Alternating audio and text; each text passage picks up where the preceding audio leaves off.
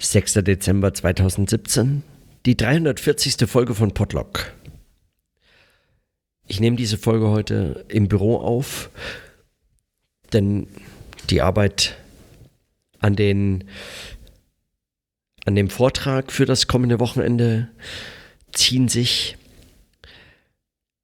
Aber im Schreiben entwickelt sich auch so eine, so eine eigene Zeit des Denkens eben im Vollzug des Schreibens, im Schreiben als, als, ein solches, als ein solches Tun, als dass man das auch erfahren kann und dieses dem Text dabei zusehen, wie er wächst, wie sich Worte an Worte reihen und so, das äh, macht die, wie den Spannungsbogen eigentlich dieser Zeit auch aus. Aber darüber wollte ich nicht sprechen, sondern äh, ein, eigentlich heute nur ganz kurzen Nachtrag weil ich es mich schon so oft gefragt habe und auch im Ansch äh, Anschluss an die äh, Überlegungen zu einer Woche Zeit äh, in der vergangenen Woche und im Anschluss an die Überlegungen zum Booksprint in Frankfurt und im Anschluss an so viele Überlegungen zum Status und der Bedeutung äh, solcher Denktagebucheinträge, eines solchen sprechenden Denkens, das sich dann das dann aufgenommen wird und dann sich in irgendeiner Regelmäßigkeit dann in so äh, Zusammenhängen verstrickt, entfaltet oder verliert, neu aufgreift und so fort, so eigene, äh, eigene Formen der Bezüglichkeiten, der Selbstbezüge und Fremdbezüge herzustellen. Die Bedeutung dessen ist mir deswegen wichtig, weil meines Erachtens es sich dabei nicht einfach nur um eine offene Frage handelt, etwas, was man anbieten kann, einen Text, den man schreibt, etwas, das man spricht, ein Vortrag, den man hält oder so, und dann muss man warten und warten, ob das in irgendeiner Form gewertschätzt, angenommen wird und so fort, ob das Anschluss erfährt in der wissenschaftlichen Community oder etwas dergleichen. Ein solches Wissenschaftsverständnis mag zwar soziologisch in vielerlei Hinsicht gerechtfertigt sein, Wissenschaft also als diesen Diskurszusammenhang zu verstehen, in dem sich etwas auch bewähren muss und damit letztlich als die Wissenschaftlichkeit von Texten immer nur eine temporäre, immer nur eine zugeschriebene und zwar in den jeweiligen Anschlüssen zugeschriebene, konstruierte Wissenschaftlichkeit äh, sein kann und anders kann man darüber auch nicht nachdenken und nicht sprechen und nicht schreiben. Darüber hinaus gibt es aber natürlich auch noch andere Möglichkeiten, über Wissenschaftlichkeit von Texten oder die oder diesen, diesen Zusammenhang, in den man sich einschreibt, einspricht und so fort nachzudenken. Zum einen ist es eben auch der Zusammenhang, aus dem heraus man und in, in dem man äh, diese Überlegungen formuliert.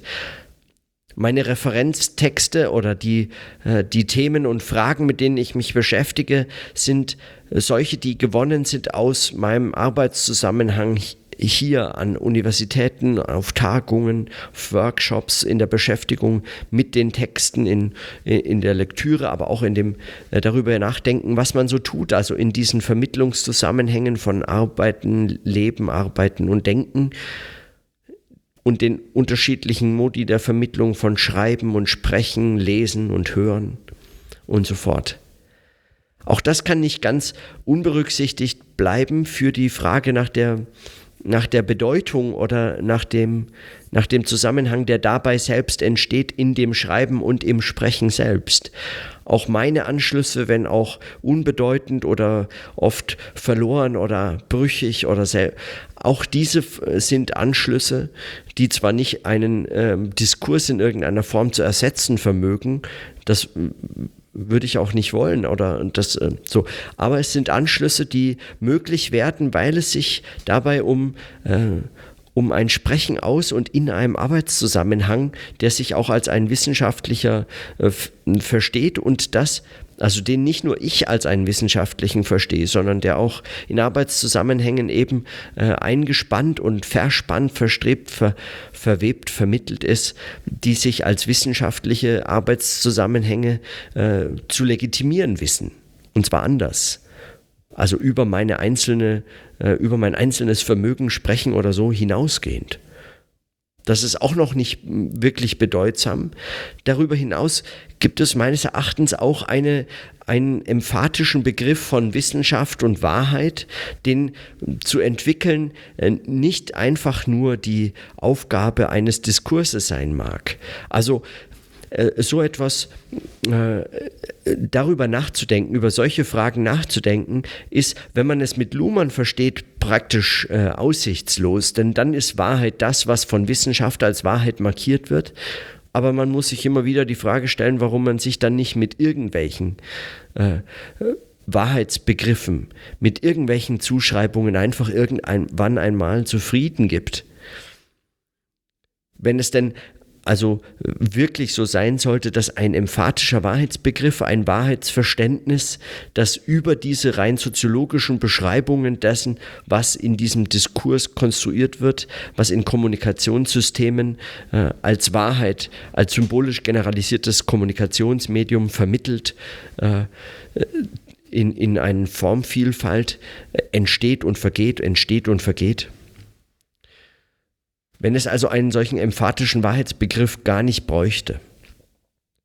Davon kann ich nicht ausgehen, kann ich schon deswegen nicht ausgehen, weil ich, äh, weil ich das für, für inhaltlich äh, verkürzt betrachte, also auch darüber nachzudenken, äh, inwiefern nicht das Medium Sinn schon als solches auf einen Wahrheitsbegriff verweist, der über die Existenz einer äh, funktional ausdifferenzierten Wissenschaft hinausgeht, der als Problem und Problembezug in allen Sinnformen aufzutreten, äh, nicht nur möglicherweise, sondern in allen Sinnformen äh, immer wieder mitverhandelt wird.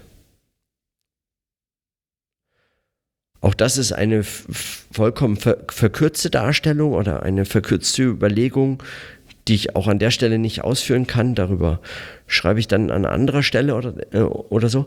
Aber äh, ich meine nur, dieses Problem verweist darauf, dass die Frage der Wissenschaftlichkeit des Arbeitens, der Texte, an denen man schreibt und spricht, nicht einzig und allein einem Diskurs überlassen bleibt. Das ist keine Frage des einzig legitimierenden, autorisierenden äh, Diskurses, das ist keine bloße Fremdzuschreibung, sondern die Aufgabe, über die Wissenschaftlichkeit der Texte und der Arbeit nachzudenken, diese mit auch selbst zu konstruieren oder zu dekonstruieren oder zumindest damit umzugehen und, äh, und sich sich schreibend, sprechend, kritisch damit auseinanderzusetzen, die Formen dieses Arbeitens selbst mitzuentwickeln und zu gestalten, das ist ein, die Aufgabe einer jeden wissenschaftlichen Arbeit und nicht nur einzig und allein einem diskursiven Zusammenhang zuzuschreiben. Radikale Systemtheoretiker mögen das anders sehen und mit Luhmann anders argumentieren oder im Anschluss an Foucault mag auch das äh, kritisiert werden aus diskurstheoretischer Sicht oder äh, in ganz unterschiedlichen Traditionen mag das äh, auf, auf Autoritätskonstruktionen auch als literarisches Mittel äh, der Textproduktion, des Schreibens und so fort äh, konstruiert und dekonstruiert werden. Und dennoch das Problem eines emphatischen Wahrheitsbegriffs bleibt äh, darüber hinaus meines Erachtens dennoch bestehen. Und alles, was ich versuche, wenn ich über die Frage nach der Bedeutung solcher Texte nachdenke, ist, dieses Problem nicht aus den Augen zu verlieren und nicht aus dem Hören und vor allem nicht aus dem Sprechen. Und die ständigen Wiederholungen mögen einfach nur Übungen und Versuche zu sein, dieses selbst wieder zur Darstellung zu bringen, als Thema, als Bezug des eigenen Arbeitens immer mitzuführen, auch wenn es wieder als neu eingeführtes Thema oder wieder eingeführtes Thema als ständige Wiederholung und Redundanz vielleicht auch das ein oder andere Thema den ein oder anderen Bezug äh, zu stören vermag oder vermeintlich stört. Meines Erachtens kann das nicht als Störung begriffen werden, sondern diese Frage muss immer mitverhandelt werden. Und im Sprechen habe ich nur die Möglichkeiten des Sprechens. Ich muss es zur Sprache bringen, ich muss die Frage stellen und ich muss mich im Stellen dieser Frage selbst wieder damit konfrontieren, mit diesen Fragen auseinandersetzen und dann äh, um dann zu hören, ob sich Bezüge herstellen lassen zwischen den Themen, die, die in diesem Gespräch, in diesem Moment verhandelt werden, mitgeführt werden können, die Fäden, die ich in diesem Moment des Gesprächs äh, halte oder versuche zu flechten mit der Frage der Wissenschaftlichkeit äh, eines solchen Sprechens selbst verbunden. Also wenn es um ein solches Herstellen der Bezüge geht, dann ist das eine, eine Aufgabe, die immer aktiv mitgeführt werden muss. Das kann nicht einfach nur dem Diskurs überlassen bleiben. Oder meines Erachtens kann es das nicht. Wenn es das tut, dann äh, Texte, die in der Form geschrieben werden, so habe ich zumindest den Eindruck, die also sich nicht auch explizit mit diesen Fragen nach der, der, nach der Bedeutung und Möglichkeit wissenschaftlicher Wahrheitsproduktion oder Erkenntnis, die sich also nicht auch selbst diesem Problem der Erkenntnis explizit verschreiben oder sprechen, dass solche Texte oft ähm, praktisch arbiträr wirken, als würde man sie irgendwo einschreiben und man, es ist fast beliebig. Man könnte es so oder so oder äh, äh, machen. Man verantwortet sich aber auch für diese Texte nicht weiter. Denn es ist eben anders möglich. Es ist immer anders möglich und dieses immer anders möglich wird dann einfach, es ist, ist letztlich diese Zuschreibung auf wird es sich bewähren, wird sich im Diskurs zeigen oder wird es sich bewähren, zeigt sich in kom kommunikativen Anschlüssen des Systems der Wissenschaft. Oder es zeigt sich eben dann in der Rezeption, in anderen Texten, durch andere Autorinnen, Autoren und so. Und man nimmt sich wie auch die Aufgabe, als wäre es darum nicht mehr zu tun, als wäre das keine Aufgabe der, der wissenschaftlichen Arbeit selbst, zu bestimmen, zu entwickeln, zu entfalten, und zwar in jedem Gegenstand neu, was es heißt, zur Erkenntnis zu gelangen. Und das ist meines Erachtens äh, nicht die eigentlich äh, realistische Umgangsweise damit, sondern das ist fast schon mutlos. Und das würde ich dem vorwerfen. Und deswegen stelle ich diese Frage, auch wenn sie nervt, auch wenn sie mich nervt, denn ich komme ja ganz äh, offen hörbar nicht zu weiteren Antworten jedes Mal, nur weil ich die Frage stelle, sondern ich komme zunächst immer wieder zu der Frage zurück, aber ich kann sie so zumindest im Hören und im Sprechen halten und mich immer wieder damit konfrontieren. Und das ist diese Form der Übung oder des Versuchs und auch des Experimentellen, denn auch tatsächlich diese Störung durch die Frage, also von einem Gegenstand, einem Thema abzukommen, dadurch, dass man die Frage nochmal neu stellt. Auch das scheint mir entscheidend. Also wissenschaftliche Überlegungen, Sprechen und Schreiben kann sich sozusagen aus der Fassung bringen, wenn es mit dem Problem der Wissenschaftlichkeit des eigenen Schreibens und Sprechens konfrontiert wird. Das allerdings ließe sich meines Erachtens auch üben experimentell im Sprechen dafür neue Formen finden. Sprechen deswegen schon äh, konfrontiert mit dem Problem, neue Formen dafür zu suchen und zu finden, zu entwickeln, zu versuchen.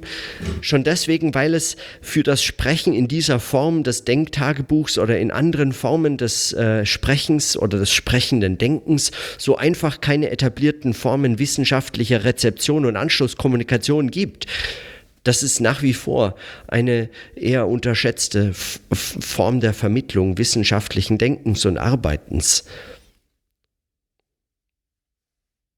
Es geht also gar nicht anders, als selbst diese Frage immer mitzuführen und zu stellen. Und dann hoffe ich nicht auf Antworten, dann hoffe ich nicht auf äh, Zusprache von Mut oder äh, von Unterstützung. Ich hoffe nicht mal auf Legitimation in irgendeiner Form, sondern es ist zunächst, wobei das nicht, das möchte ich nicht ausschließen. Also das schließe ich nicht aus, dass dass sozusagen eine, einen Anschluss zu erfahren, andere Bezüge möglich macht, auch ein, auch ein Weiterarbeiten, ein, auch Irritationen und Impulse, aber vor allem auch Kritik selbstverständlich. Also auch die Enttäuschung, die, das Scheitern solcher, solcher Überlegungen. in der Rezeption oder etwas äh, dergleichen wäre hilfreich, wäre, wäre, wäre eine Überraschung, mit der, man, mit, mit, mit der man auch arbeiten könnte. Das heißt, also ich möchte, ich, ich, ich würde, glaube ich, nicht sagen, dass es bedeutungslos ist, ob daraus Anschlüsse entstehen oder wachsen können. Aber es ist vor allem mir zunächst, geht es mir um das Stellen dieser Frage und das immer wieder Neustellen dieser Frage und damit dieses Problem, das, dieses erkenntnistheoretische Problem im Gespräch, im Sprechen, im Denken für alle Gegenstände immer wieder neu wie neu zu adressieren. Und nicht nur als einfach als Memotechnik, als einfach nur dem, dem Vergessen nicht äh, äh, überlassen wollens solcher Überlegungen und Fragen. Nicht als Markierung dessen, was schon zu erreicht, was, was schon erreicht wäre. Nicht als, nicht als bloße Wiederholung des immer wieder mitzuführenden, sondern als tatsächlich Störung, als Irritation, als brennende Frage, als drängendes Problem, als mich auch umtreibendes Problem, diese Frage immer wieder wie neu aufzubringen, um sich damit auseinandersetzen zu können. Darum ging es mir. Ob ich in den nächsten Tagen Zeit und Gelegenheit haben werde, mich über diese Fragen des Übens nochmal, um darüber nochmal genauer sprechen zu können, das wage ich jetzt gar nicht so hoffen. Ich weiß einfach, wie dicht äh, der Zeitplan ist und dann die Tagung, die kommt, ist zwar Samstagnachmittag auch schon wieder vorbei, aber dann steht schon der nächste Vortrag im Kolloquium übernächste Woche an, äh, nächste Woche. Das heißt, es, es bleibt so oder so wenig Zeit, vielleicht ein paar Tage über die Feiertage oder so. Wie dem auch sei. Es sind noch so viele Bezüge offen und so viele Bücher und Texte, über die ich gerne sprechen möchte, aber mir fehlt schlicht die Zeit oder oder eben, es geht auch nur eins nach dem anderen. Auch im Sprechen geht das immer nur eins nach dem anderen.